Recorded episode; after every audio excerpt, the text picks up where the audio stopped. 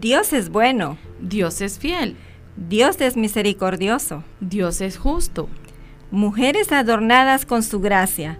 Es un ministerio de la Iglesia Bíblica Centroamericana, Roca de los Siglos, para que juntas y de la mano de Dios seamos edificadas en diferentes temas de la vida diaria. Mujer, recuerda, somos vasijas en las manos del alfarero. Somos valiosas en las manos del Maestro. Somos la ayuda idónea que Dios diseñó. Mujer virtuosa, ¿quién la hallará? Mujer adornada con su gracia de la mano del buen pastor.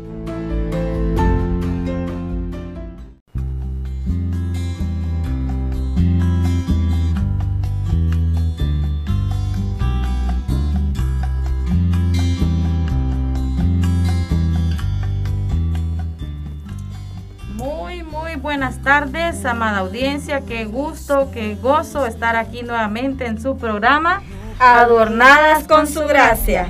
¿Cómo estamos? ¿Cómo están los ánimos? ¿Cómo estamos allá del otro lado del dial? Estamos terminando el día, terminando la semana. Gracias a Dios por su fidelidad para con nosotros. Estamos bien, ¿verdad? Estamos muy bien. Con salud, estamos en un nuevo programa. Esperamos de todo corazón que sea un tema de mucha edificación. Y es que Adornadas con su gracia es un programa de edificación, ¿verdad? Tocando temas de suma importancia para la familia y la sociedad. Este programa nace en el corazón de la Iglesia Roca de los Siglos, que estamos ubicados en el barrio Zaragoza, frente al Centro Básico Alfonso Guillén Celaya del cual desde ya le invitamos, le animamos a asistir. Si usted no tiene una congregación donde asistir, no se está congregando, pues le animamos a que nos visite, que nos acompañe, busque al Señor en este tiempo. Es el tiempo para buscar, ¿verdad? La palabra del Señor. Estamos para servirles y apoyarles. Así que les esperamos y cordialmente bienvenidos. Vamos a dar inicio, ¿verdad? Presentando a los hermanos aquí en cabina. Le damos la más cordial bienvenida a nuestro hermano Gumercindo Hernández. Gracias, Pastor Gumercindo, por aceptar nuestra invitación.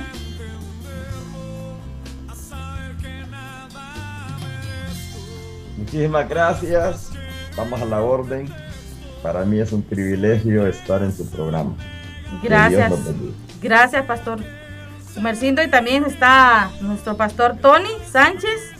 Gracias hermano por siempre estarnos apoyando y por estar ahí en controles. Y está aquí con nosotros también hermana Cristina de Abascal. Bienvenida hermana. Gracias mi hermana por estar también aquí presente en este programa en el cual pues hemos hecho una dupla muy buena por la gracia del Señor. Así es, sirviendo al Señor juntas. Sirviendo al Señor. Y me presento quienes habla Perla Marder para servirles. Bueno, en este mes de septiembre hemos estado abarcando diferentes temas. Es un mes bastante cargado de festejo y celebraciones, hermana. Entonces nosotros queremos tocar el por qué celebramos, el por qué festejamos, ¿verdad? Ciertas fechas que ya están estipuladas en nuestro calendario.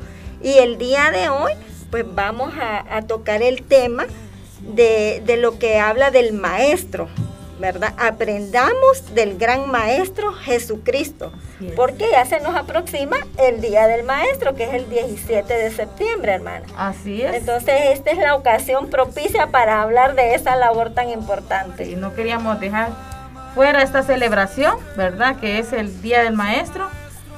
Estuvimos el programa anterior celebrando pues el Día del Niño, nos cayó justamente el 10 de septiembre y mencionamos también el 15 de septiembre, que son los 200 años de independencia, y el Día de la Biblia, que con ese día terminamos casi el mes de septiembre, y tenemos, ¿verdad?, otra celebración que estamos hablando el día de hoy, que es eh, el Día del Maestro, la enseñanza, ¿verdad?, tan importante en nuestras vidas para formarnos siempre en cualquier área que sea.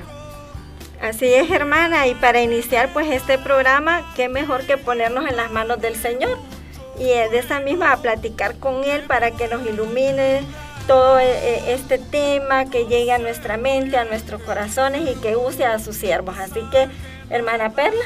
Oramos, pongamos este tiempo en las manos del Señor, oramos. Amantísimo Padre Celestial, recibe toda la honra, toda la gloria a través de este programa. Te damos gracias por las múltiples bendiciones derramadas sobre nuestras vidas. Gracias por tus cuidados, por tu fidelidad. Gracias, mi Señor, por el privilegio tan grande que nos das, el poder ser instrumentos tuyos en este programa. Permite, Señor, que todo lo que esta tarde hagamos, pensemos y digamos en este programa sea de tu agrado, sea para edificar muchas vidas. Que tu palabra toque los corazones para engrandecer tu nombre. Úsanos, mi Señor, guíanos a través de tu Santo Espíritu.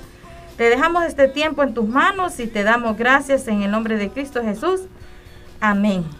Así que gracias al Señor por este tiempo, ¿verdad? Y como decía la hermana, el, tema, ¿verdad? Es la enseñanza.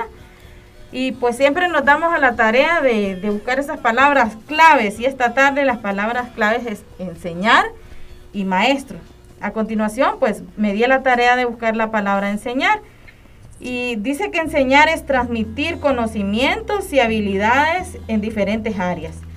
Es instruir para la vida, mostrar e indicar el camino acompañando en el proceso de aprendizaje.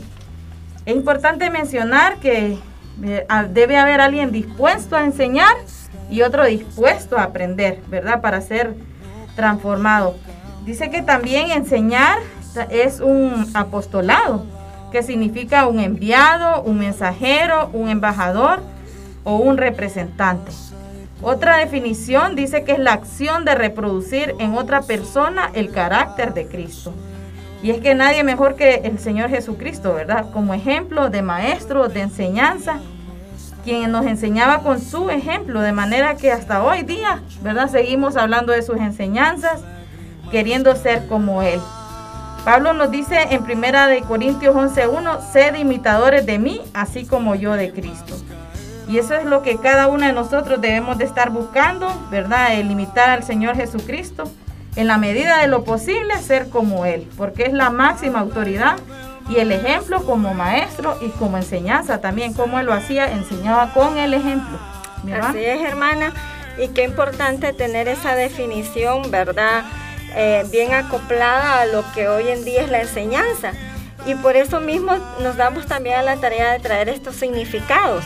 Y decimos nosotros, eh, ¿qué significa maestro? Pues maestro significa alguien que tiene mucho mérito o valor entre los de muchos, que es el principal, que es una persona que enseña algo.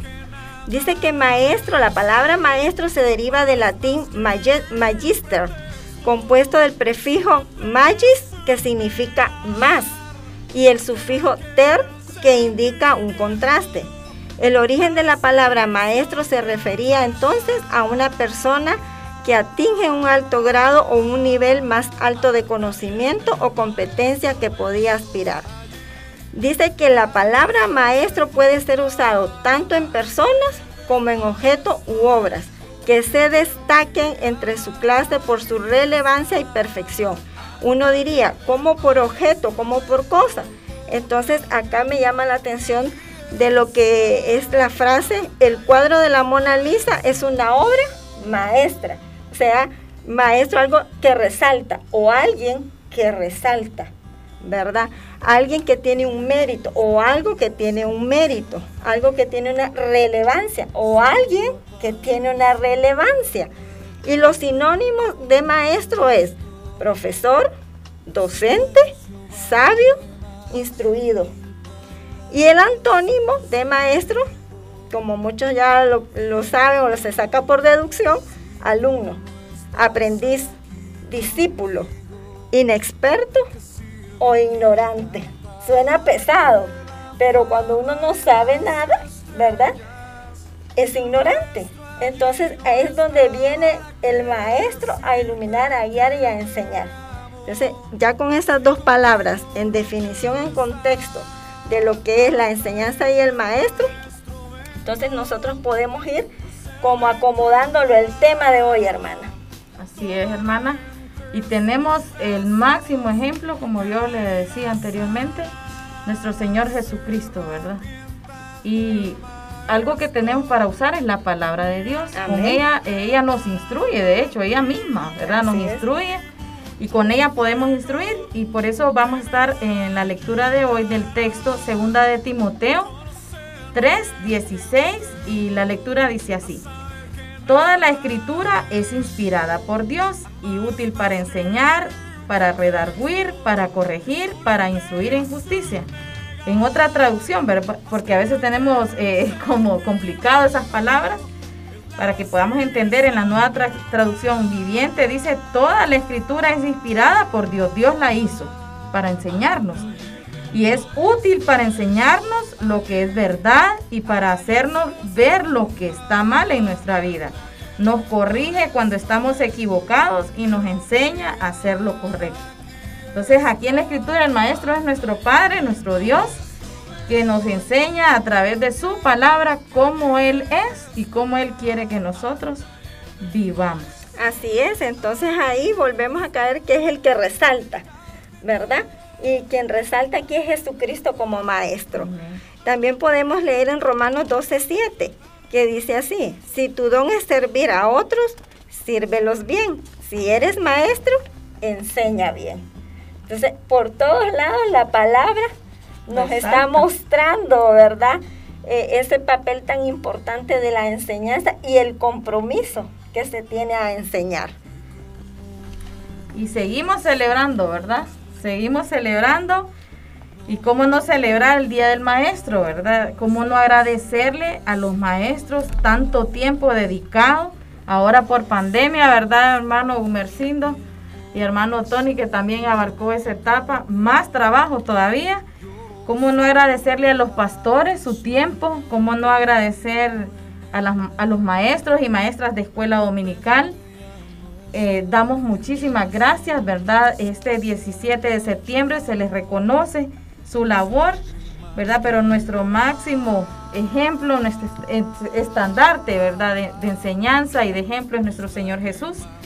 Y en Honduras, en 1923, se acordó establecer el 17 de septiembre de cada año como celebración popular y general en toda la República de Honduras, conmemorando el Día del Maestro, consagrando exclusivamente para enaltecer las labores de los apóstoles de la enseñanza. Así que a ellos dedicamos este programa, les agradecemos, ¿verdad? En todas las áreas a cada uno de los maestros en todas las áreas que tenemos, porque tenemos secularmente y en nuestras iglesias también, en nuestra vida también. Así es, hermana, y lo importante de que nosotros como cristianos debemos de llevar eso también, ese papel tan importante de la enseñanza en la vida secular, que no es diferente, no debe de ser diferente.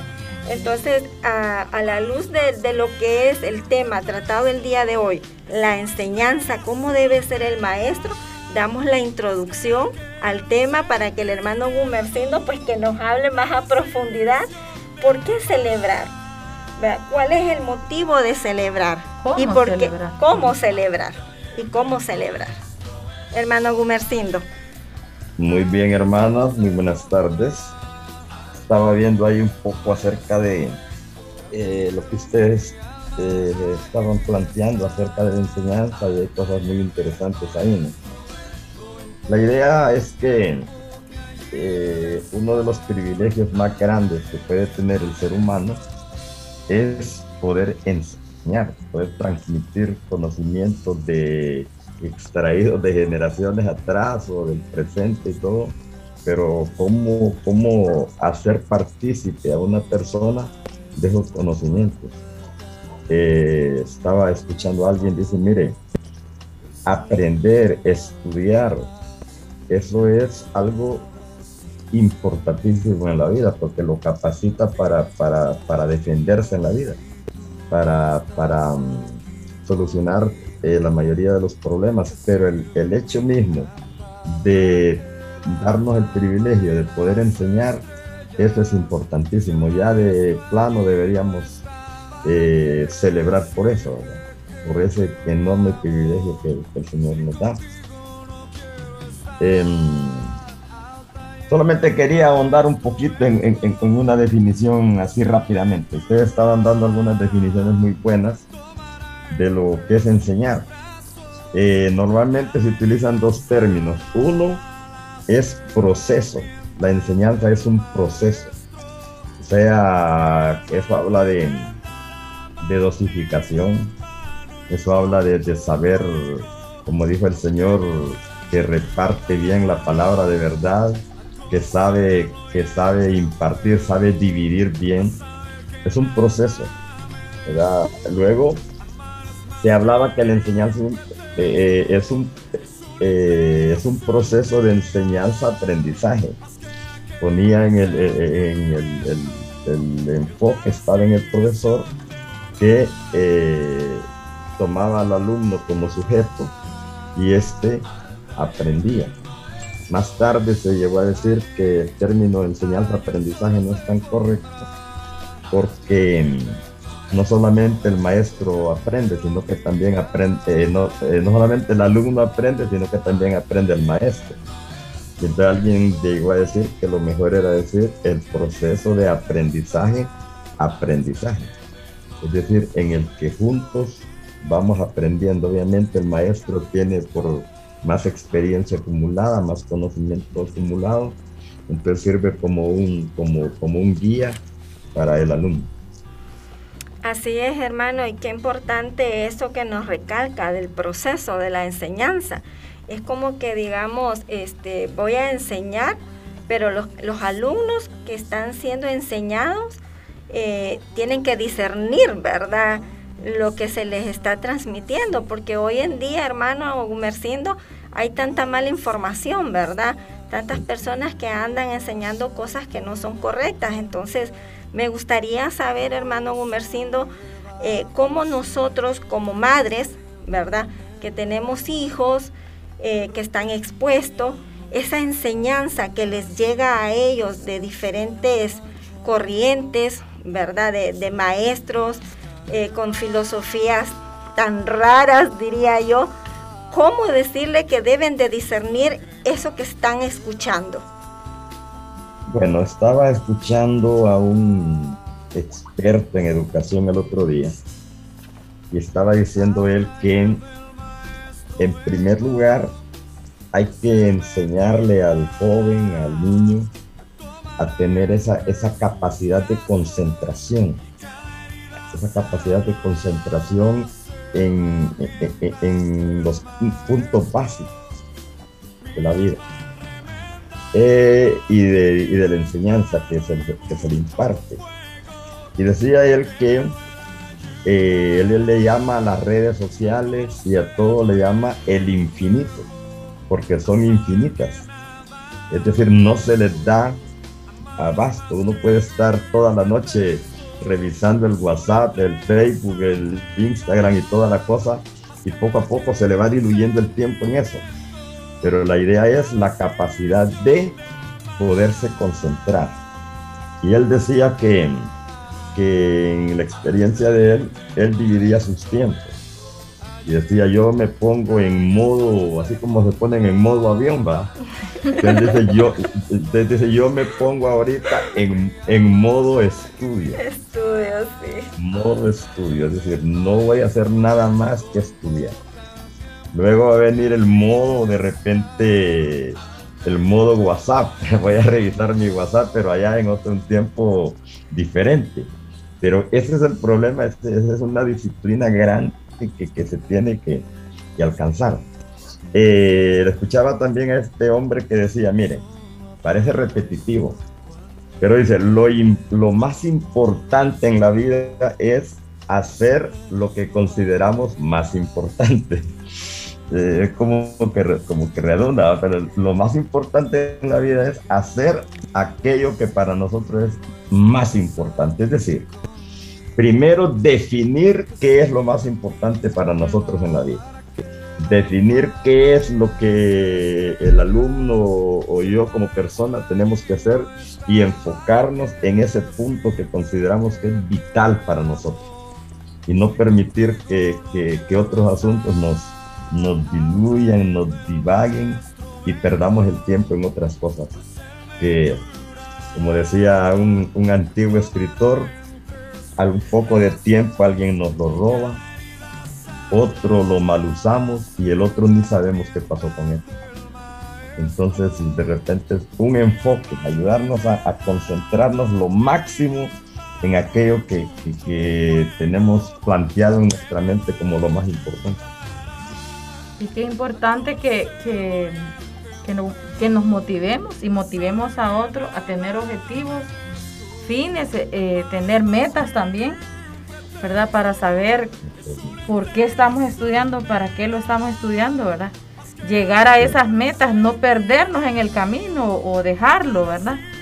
He visto bastante jóvenes que han desertado de, de las instituciones, ¿verdad? No sé si van a continuar, si piensan continuar, entonces estamos viendo bastante que están desertando los jóvenes de, de las instituciones educativas. Es importante animarles, ¿verdad? En esas edades tempranas eh, no tienen objetivos, no tienen metas claras y como padres debemos de estarles orientando, animando. Tal vez esta época de pandemia es un poco difícil el estar frente a una computadora, pero esperamos que esto pase pronto. Pero seguirlos motivando para que sigan dedicando ese tiempo. Como dice el hermano Gumercindo, que sean disciplinados en los tiempos, porque se le puede ir todo el día en estar viendo WhatsApp, en estar viendo todas las redes sociales que tienen acceso a los jóvenes. ¿verdad? Entonces es, importante que estemos ayudando a nuestros jóvenes en casa, en nuestro hogar, para que ellos eh, estén enfocados y que utilicen bien su tiempo. Eso es lo importante. Así es, hermana, y con eso que usted menciona, ¿verdad? Eh, el refrán que dice que los métodos pueden cambiar, pero los principios permanecen. Y ahorita lo estamos viendo, hermano Gumercindo, en la enseñanza. Están cambiando los métodos, ¿verdad? Ahora vía Zoom, plataforma, por lo de la pandemia, y hay que reinventarse, los maestros, tener otra manera de, de cómo llamar la atención del alumno. El alumno fácilmente ahorita está cayendo en que está conectado, pero tal vez está jugando con el celular por otro lado, ¿verdad? Entonces, eh, es tremendo todo lo que está pasando, pero es parte de, cómo nosotros podemos ir acoplándonos a los procesos, a esos diferentes métodos que se nos está presentando en la enseñanza. Así que, que con esto, hermano Gumercindo, eh, en la enseñanza secular versus enseñanza en la iglesia, cómo acoplarnos a estos diferentes métodos de, la enseñanza, tanto en la parte secular como en la parte de, la enseñanza cristiana. ¿Cómo acoplarnos?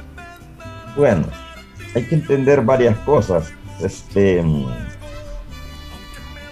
bueno, los, muchachos se desaniman y se desaniman en todos lados, tanto en la iglesia como en la escuela, o sea, eso, es así.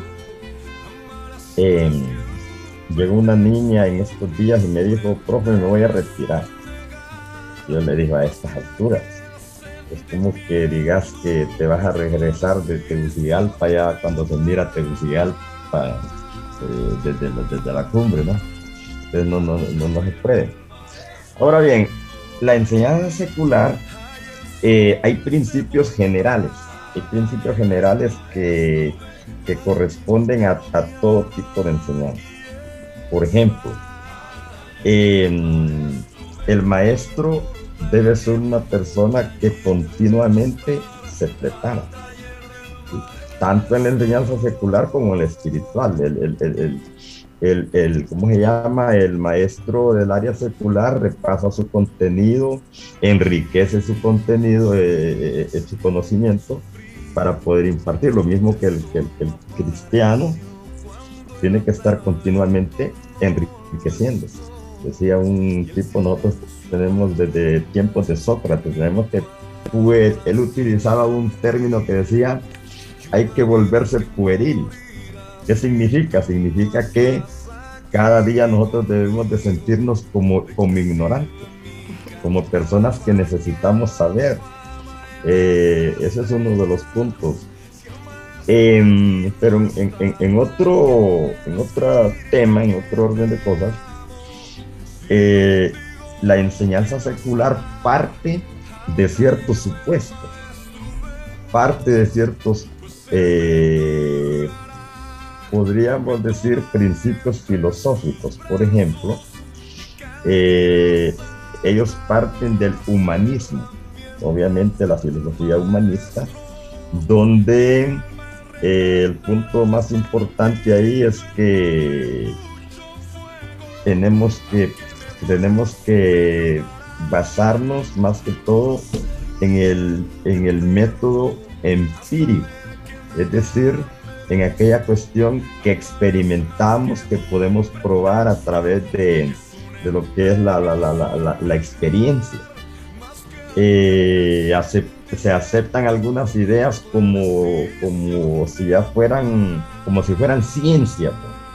Por ejemplo, se, se acepta la eh, teoría de Darwin, se acepta el materialismo dialéctico, se acepta eh, la historia tal como la ha concebido el ser humano y eso es, de ahí se parte, algo material.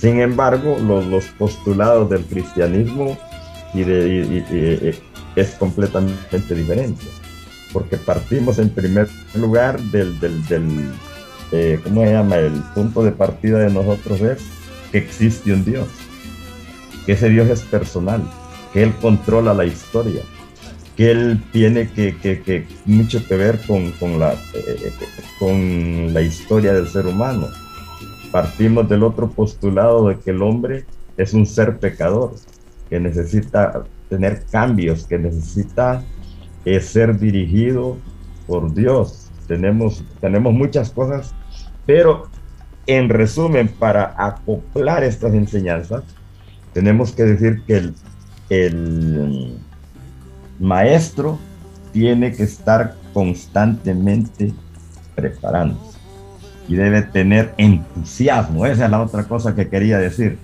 El, maestro debe, debe sentirse feliz haciendo lo que hace. Si no está feliz, como dijo alguien, mejor que vaya a vender mangos al mercado. Sí, porque eso se transmite, ¿verdad? El maestro que no está feliz está transmitiendo eso a sus alumnos. Exactamente, que yo pueda mostrar ese entusiasmo, que me encanta enseñar, me encanta estar con la gente. Y es que se nota, ¿verdad? Cuando a alguien le gusta, perdón hermano, a alguien, cuando a alguien le gusta enseñar, se nota, lo transmite, se involucra con sus alumnos, ¿verdad? No solo es el trato de la clase, sino que va más allá, ¿verdad? Incluso les da seguimiento, muestra interés. ¿Verdad? Y eso es lo que, lo que hace la diferencia de un buen maestro y un maestro que lo hace nada más por que le toca hacer ese trabajo, pero no lo tiene como una vocación. Así es, y igual, hermano, el maestro se sensibiliza y, entra en esa empatía con el alumno que hasta detecta cuando el alumno anda mal, ¿verdad? Hay una relación tenía, por ejemplo, este librito que me lo compré hace mucho tiempo. Dice que nosotros somos más que maestros. Es decir, el maestro interviene en muchas facetas del alumno. Es psicólogo a veces. A veces es papá, a veces es mamá, pero se involucra en, en muchas cosas de la vida del alumno y por eso debe estar eh, tiene que ser un hombre o mujer disponible, abierto al alumno, no esa persona que antes creíamos que el maestro es aquella persona a la cual ni le podemos hablar porque, porque nos da miedo, pues no sabemos cómo nos va a jalar. Porque ya nos va a jalar la oreja o ya nos va a pellizcar, ¿verdad? Pero no, no se va a recibir otra cosa del maestro. Y hoy en día pues realmente vemos cómo eh, hemos en las sociedades, eh, por el hecho de que los padres no pasan en casa, los niños pasan más tiempo solos, ¿verdad? Eh, la mamá sale, el papá sale, llega a la escuela, ¿y qué pasa con ese maestro que lo recibe? ¿Verdad? ¿Qué percibe?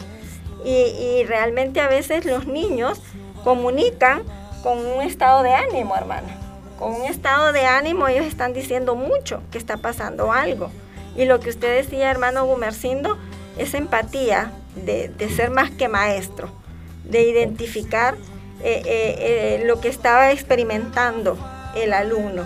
Y es tanto en la área secular como también en la parte cristiana, que a veces nos dedicamos a enseñar lo que es teoría, lo que es, pero quitamos e, ese, ese lazo que debemos de conectarnos con el hermano, con la hermana o con el niño al cual estamos enseñando en una escuela dominical. Por ejemplo, ¿verdad? Eh, que los niños vienen a uno y de repente de un comentario o de una clase pueden surgir muchas cosas, hermano. Entonces, entre eso que estamos nosotros teniendo esa empatía, yo le quiero preguntar entonces cómo debe ser el carácter de un maestro. Bueno, miren, eh, haciendo un, pequeñito, pequeñito, ¿cómo se llama? Recapitulación de lo que hemos estado viendo. Em, el problema de nosotros los profesores o los maestros, han dicho algunos, es que tenemos el concepto de que enseñar es pasar el cuaderno, pasar lo que yo tengo aquí en el cuaderno mío al cuaderno del alumno es decir, es, un concepto un poco, un poco erróneo, pasar el contenido que tengo aquí al contenido, al, cuaderno del alumno y estamos satisfechos. Como dicen, copiar y pegar, hermano. Exactamente, copy y pegar, estamos en, ese, en esa situación. La otra cosa es que tenemos que entender, como dicen ustedes, los contextos, los contextos. Hace mucho tiempo los hijos vivían con sus padres, pero ahora los, los hijos pasan la mayor parte del tiempo solos o con sus abuelos. Entonces, y, están enfrentándose a un montón de situaciones. Por ejemplo, mm, en el sentido de, de, de, de las redes sociales, dijo alguien, mire, el alumno es, no es por falta de, información que tiene problemas, sino es por la abundancia y superabundancia de información que él no sabe, no sabe qué, qué, qué, aceptar como verdad. Ya ni él mismo se acepta, dice, como, como, como verdadero, por eso hacen un, ¿cómo se llama? Un avatar, ¿cómo se llama la cuestión? Este, donde, donde ellos hacen un, un dibujo de cómo ellos quisieran verse en el, en el, en el WhatsApp y en el Facebook y toda la cosa, ¿va? Porque ya, ya casi no quieren ni, ni, mostrarse tal cual son. Ahora, hablábamos de, ¿cuál era la pregunta? El carácter del, profesor, ¿verdad? Así es. El carácter del maestro, bueno. se dice que el maestro enseña más en cómo él es en las palabras que dice, en cómo él es. Porque la gente, e, el alumno e, está, ¿cómo se llama?, visualizando a la persona que entra, la persona que, cómo, cómo los trata, cómo, o sea, e, es algo, algo, como dijo alguien, nadie va a sustituir al profesor. Nadie. Dice un tipo, mire, Hubo un experimento así rápido, un experimento que hicieron unos tipos. Agarraron tres grupos de, alumnos con el mismo cociente intelectual y todo eso. Ah, vino un profesor chino y les empezó a, a un grupito, le enseñaba chino presencialmente. Al otro les enseñaba por, por vía en línea. A los otros les mandaba videos, pero era, eh, perdón, audios, pero era lo mismo. Cuando a los seis meses se reunieron para ver cómo estaban, los que sabían más eran los que habían tenido contacto con el profesor. No tanto los que estaban en línea ni los otros, porque se necesita el contacto físico. El profesor debe tener en primer lugar, pienso yo, lo, em, debe ser caracterizado por ser, por ser una persona seria, es decir, formal. Eso no significa eh, carente de humor, ¿verdad? Ni, ni, ni, ni, que no se relacione con los alumnos, eh, ni que no se gaste sus bromas, ni nada, sino que tiene que ver con la seriedad con que trata las cosas que deben tratarse de esa manera. Ahora, si entramos al, al, por ejemplo, en, en lo secular se exigen varias cosas, ¿verdad? Una de las cosas que se exigen es por lo menos que, él conozca, conozca la psicología del alumno, que sepa cómo tratar y que, y, que tenga que maneje esta cuestión de hasta del acercamiento. No sé, leí un libro hace mucho tiempo que hablaba del espacio vital. Es decir, que cada uno tiene un espacio que no quiere que se lo invadan tiene, que tiene, quiere tener privacidad y hasta qué punto yo me puedo acercar al alumno. Tenemos que estudiar todo eso, ¿verdad?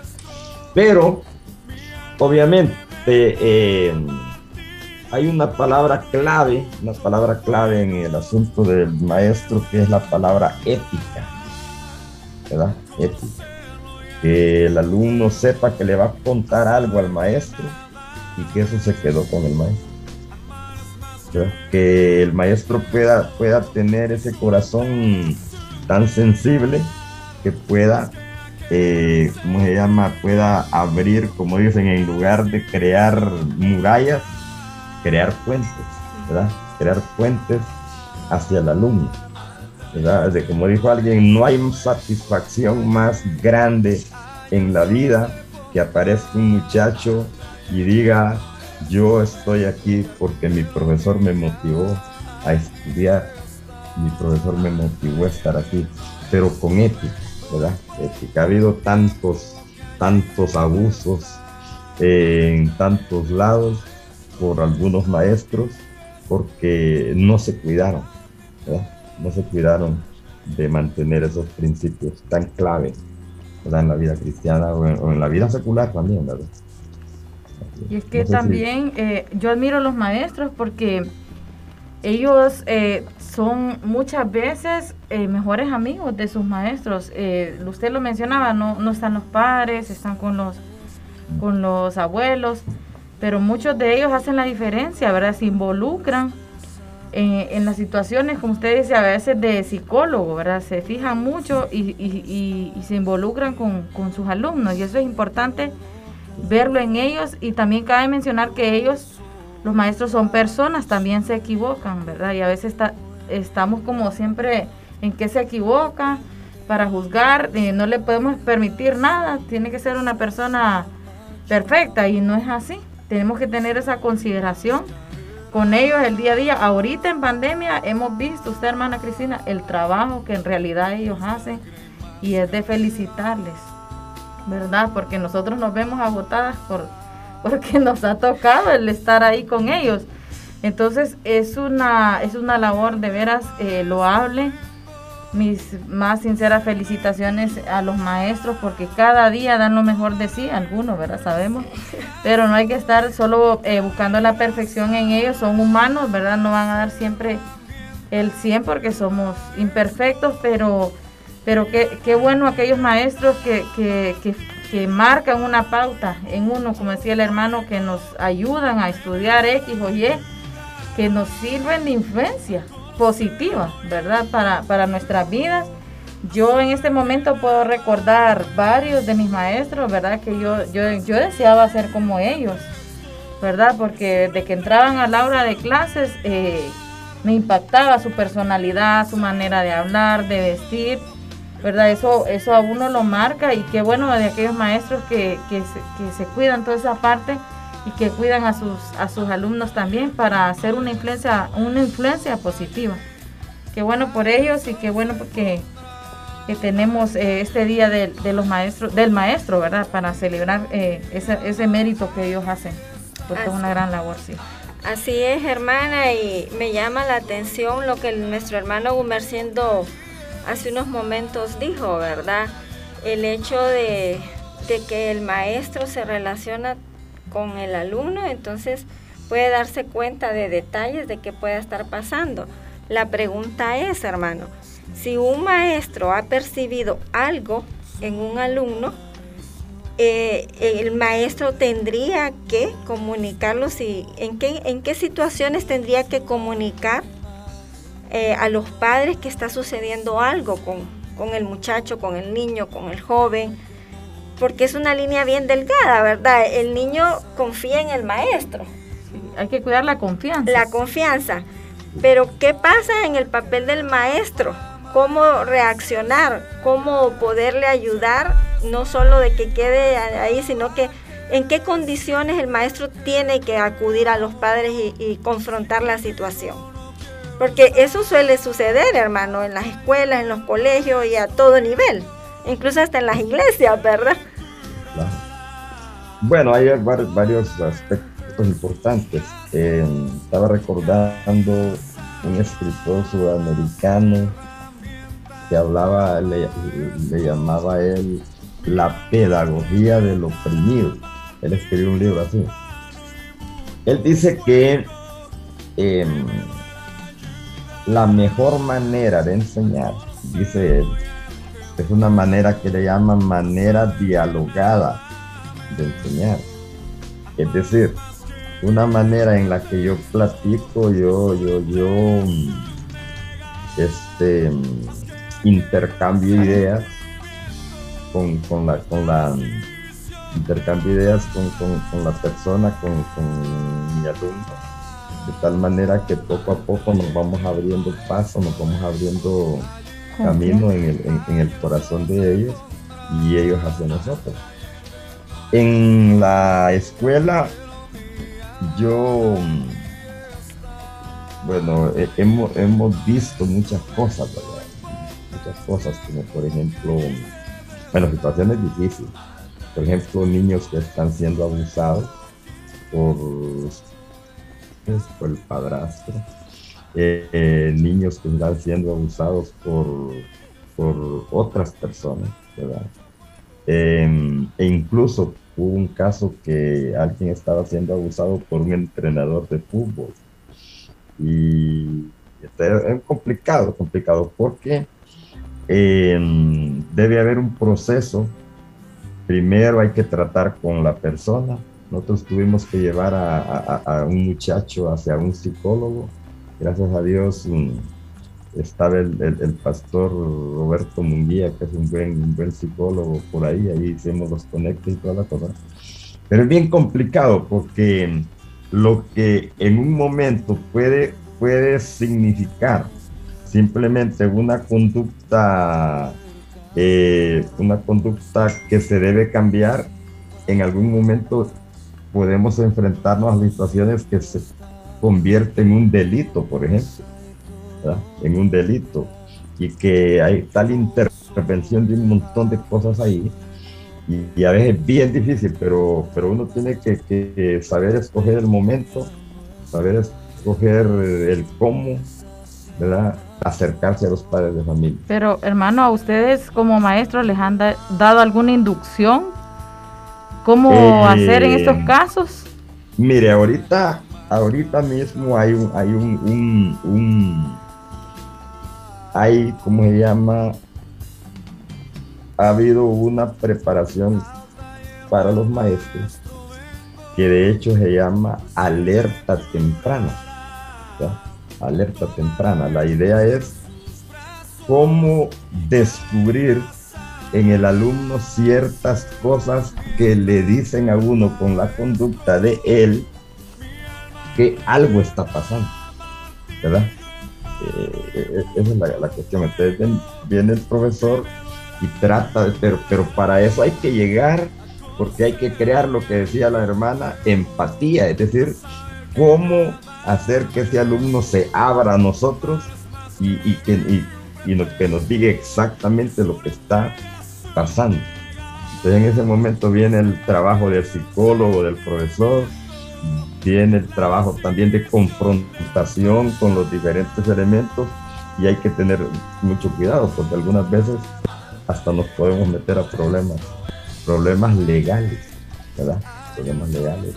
Y entonces es ahí donde uno tiene que saber cómo, como dijo el Señor, hay que ser prudentes como serpientes, algo así, ¿verdad? Hay que ver que estamos en un mundo muy malo, ¿verdad? Y a veces eh, se frustra como, como maestro porque las autoridades no apoyan, no se llevan los procesos bien, ¿verdad? No hay un ente que esté controlando y vigilando la niñez al que se pueda acudir eh, y que pueda reaccionar bien en estos casos, ¿verdad? Exacto. Así es, y hablando de, de todo lo que es la enseñanza y la labor del maestro, pues nosotros debemos de mencionar que tenemos un aliado perfecto, ¿verdad?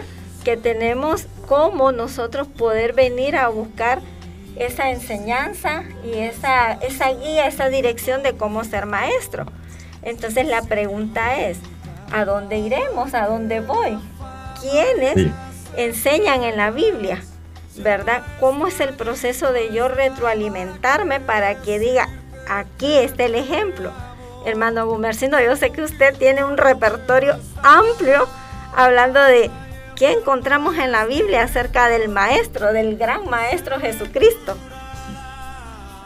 Bueno, hace poco, hace mucho tiempo se publicó este librito que dice, habla de, del el poder de la enseñanza, eh, de la enseñanza espiritual, o poder espiritual de la enseñanza. Bueno, eh, obviamente el maestro por excelencia es Cristo.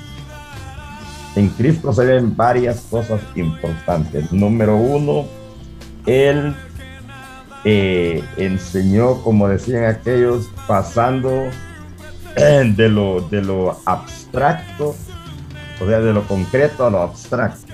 Es decir, él pudo enseñar eh, con cosas sencillas, con elementos de la naturaleza. Él no se dedicó, por ejemplo, a escribir esos pensamientos tan profundos, sino que simplemente utilizaba la naturaleza para enseñar.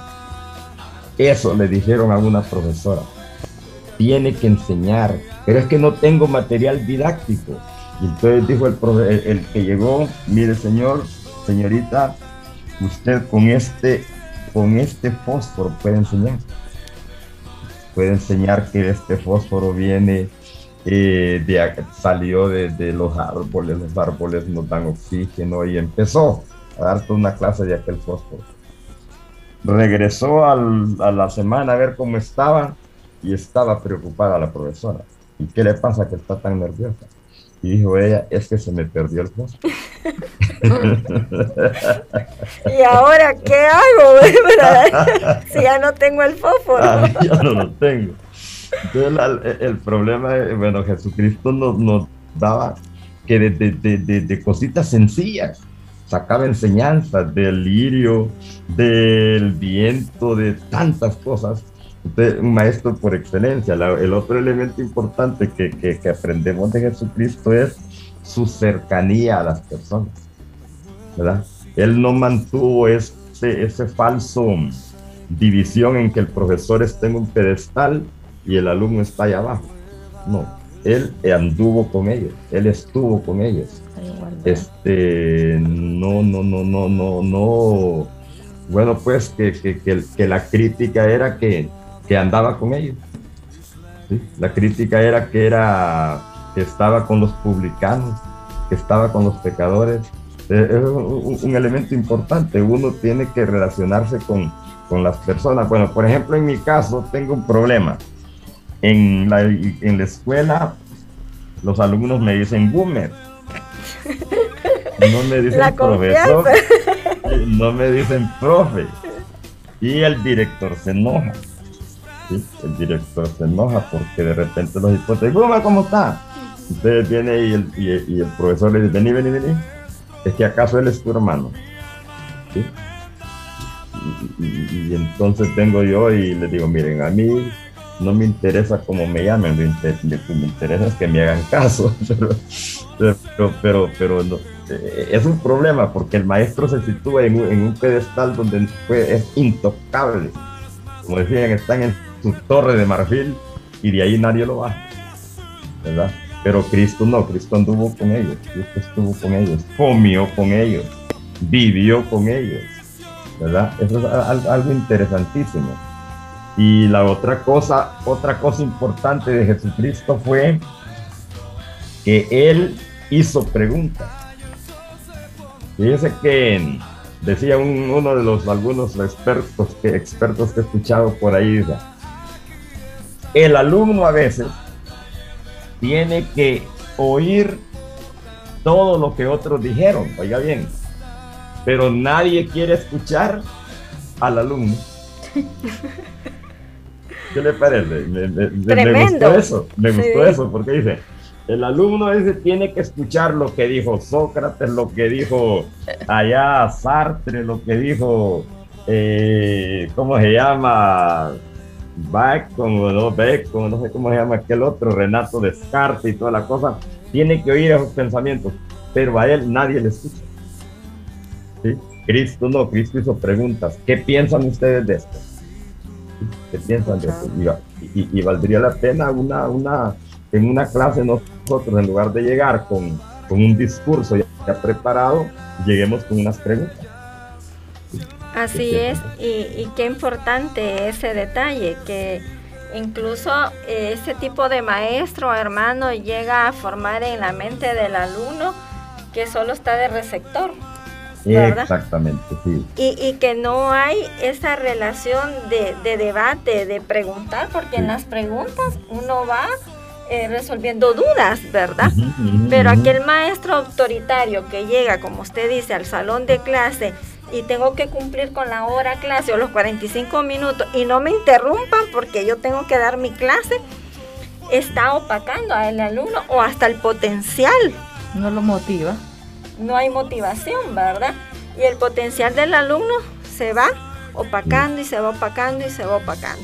Entonces, en el ejemplo perfecto de Jesucristo, hermana, vemos así como decía el hermano Gumercindo, todo lo, el, usar los recursos, hermano, ¿verdad? Que nosotros tenemos a nuestro alrededor, el no sentirnos como que estamos, ¿y ahora qué hago? No tengo eh, planificado, o hoy en día que, por ejemplo, eh, voy a presentar la clase y me falló la, presentación. ¿Y ahora qué hago si me falla la presentación? Se le, perdió el fósforo. ¿Verdad? Se le perdió el fósforo. Y entonces, ¿qué hago? Y es ahí donde los principios bíblicos y el ejemplo de Jesucristo viene a nosotros y tiene que retomar a nosotros, y más nosotros en la parte cristiana. ¿Cómo lo llevamos eso a la parte secular? ¿verdad? Si nosotros recordamos cómo Jesús empleaba los recursos que enseñaba por parábolas, que enseñaba por la naturaleza, que enseñaba con todos los haciendo esas, correcto, hermana, haciendo esas preguntas, ¿verdad? ¿Qué quieres que haga por ti? ¿Verdad? Este que, hace que, que, el alumno empiece a autoexaminarse también, hermana. Sí, y es importante nosotros como padres eh, guiar a estos niños las herramientas que tenemos hoy día, el Internet, por ejemplo, es una herramienta. Pero motivarlos a buscar cosas buenas, porque tenemos, el Internet es una puerta al mundo. Usted ahí encuentra cualquier cantidad de información, pero nosotros debemos de seleccionar qué va a entrar por nuestros ojos, porque la palabra dice que todo lo que entra, ¿verdad? Por los ojos va a entrar al corazón y a nuestra mente y de eso va a estar lleno nuestro corazón. Entonces debemos de, llamar a la reflexión y nosotros mismos, porque podemos caer, los padres también, a estar viendo redes sociales, estar viendo contenidos que no, ¿verdad? Y, qué importante que estemos ayudando, ¿verdad? Como padres a guiar, como, como eh, maestros en escuela dominical, por ejemplo, que seamos eh, eh, guías para esos muchachos, esos niños, ¿verdad? Que escuchemos también tal vez en la casa no, no les escuchan. No están siendo escuchados. Y nosotros podemos escuchar, y eso, eso le va a ayudar muchísimo. Y con solo que el niño o el adolescente se desahogue, eso está ayudando de mucho. El ser ejemplo también, ¿verdad? Que lo que decimos es lo que hacemos. Los jóvenes son bien inteligentes. Usted les puede decir una cosa, pero ellos saben cómo usted es, porque ellos son inteligentes. Como usted habla y les dice cómo es, si usted es una persona genuina o no. ¿Verdad? Y, nunca, nunca desaprovechar el tiempo para seguir aprendiendo. Eso debemos de estar haciendo, motivando, que, estemos siempre aprendiendo. El hermano decía, hay jóvenes que están desertando, yo lo he visto. Animemos que no pase, ¿verdad? En las iglesias también. Nos están asistiendo varios hermanos, varios jóvenes, varios niños. Qué importante el involucrarnos, dónde vive ese niño, dónde vive ese joven, para animarlo, una llamada, un mensaje ¿verdad? Todos somos maestros, la verdad. Me gustó mucho una definición de enseñar, ¿verdad? Bíblicamente hablando, dice que conozcamos la palabra y la expresemos en nuestras propias palabras. Eso sería enseñar.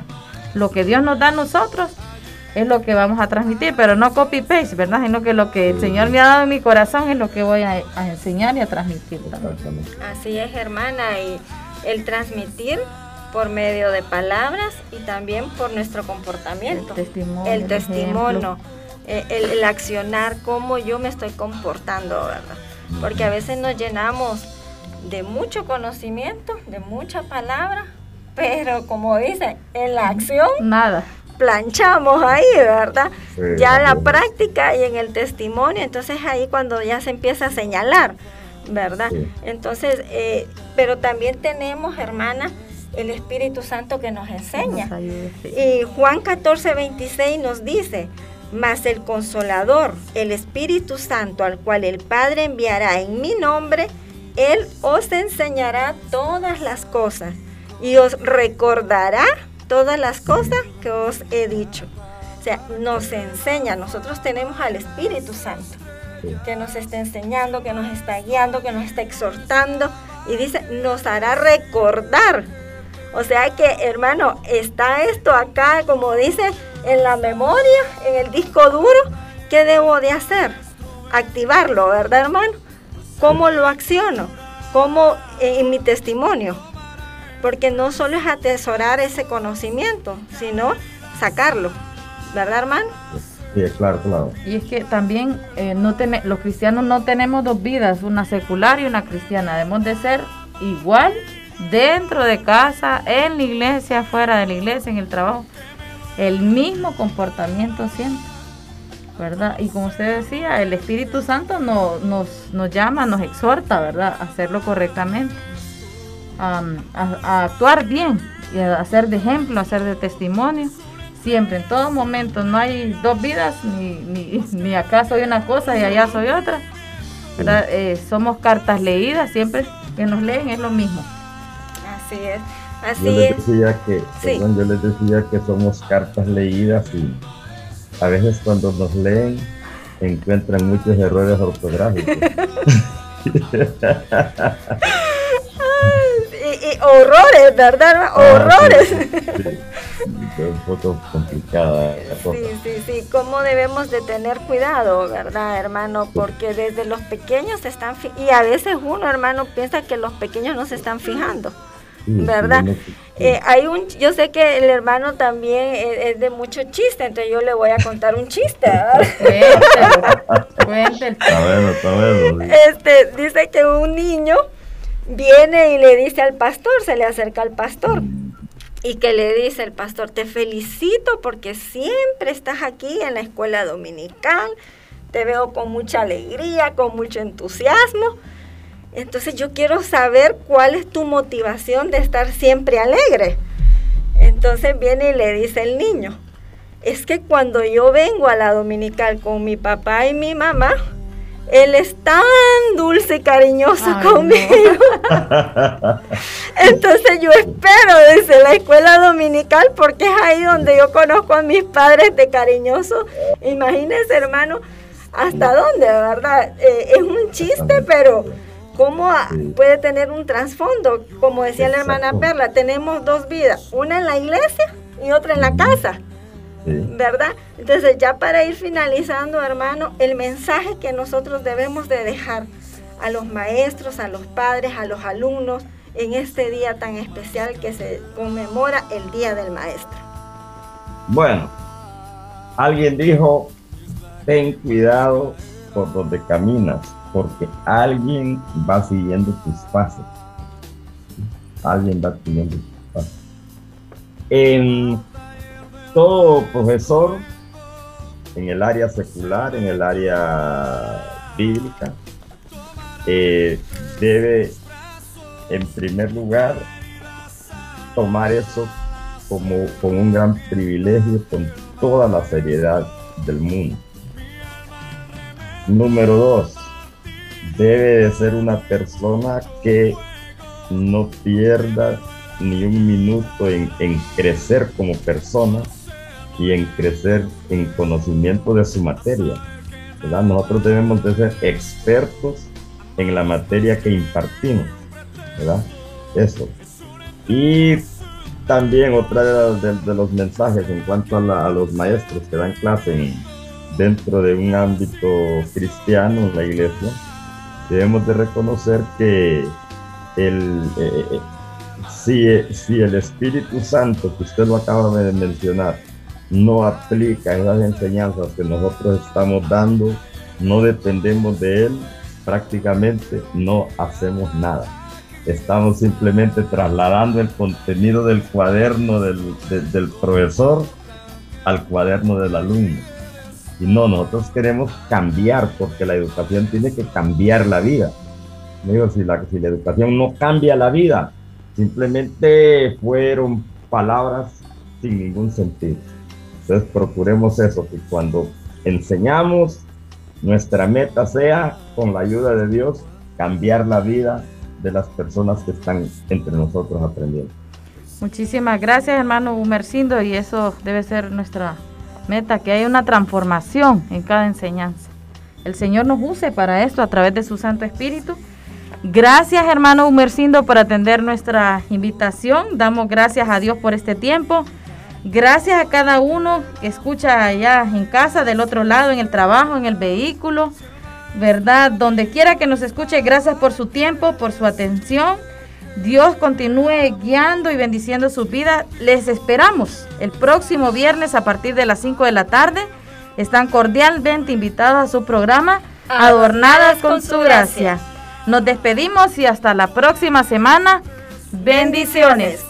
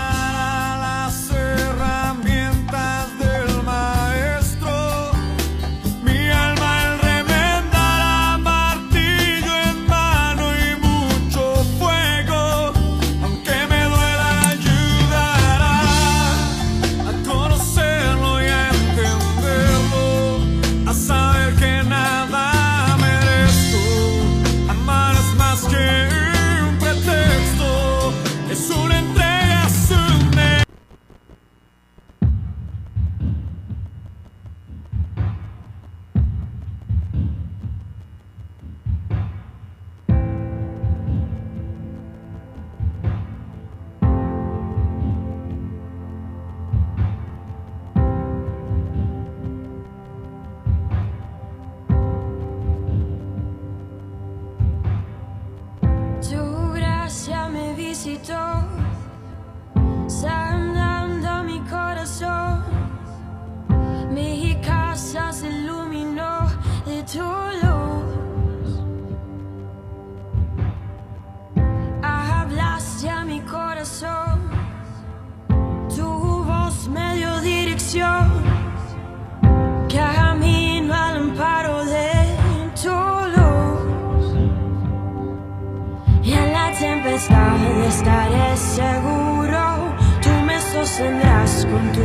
brazo fuerte, tú mi buen pastor, guiarás mis pasos, cuidarás de mí.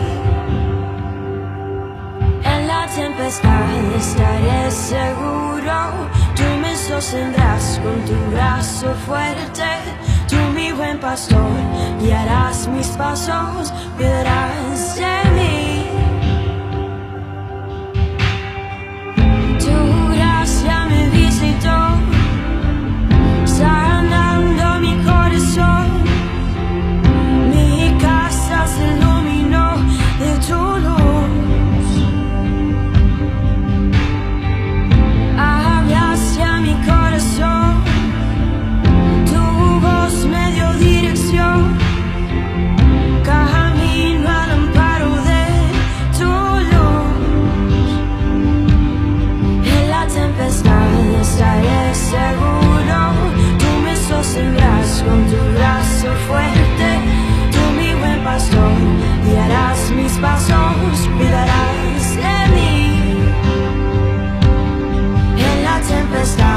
estaré seguro.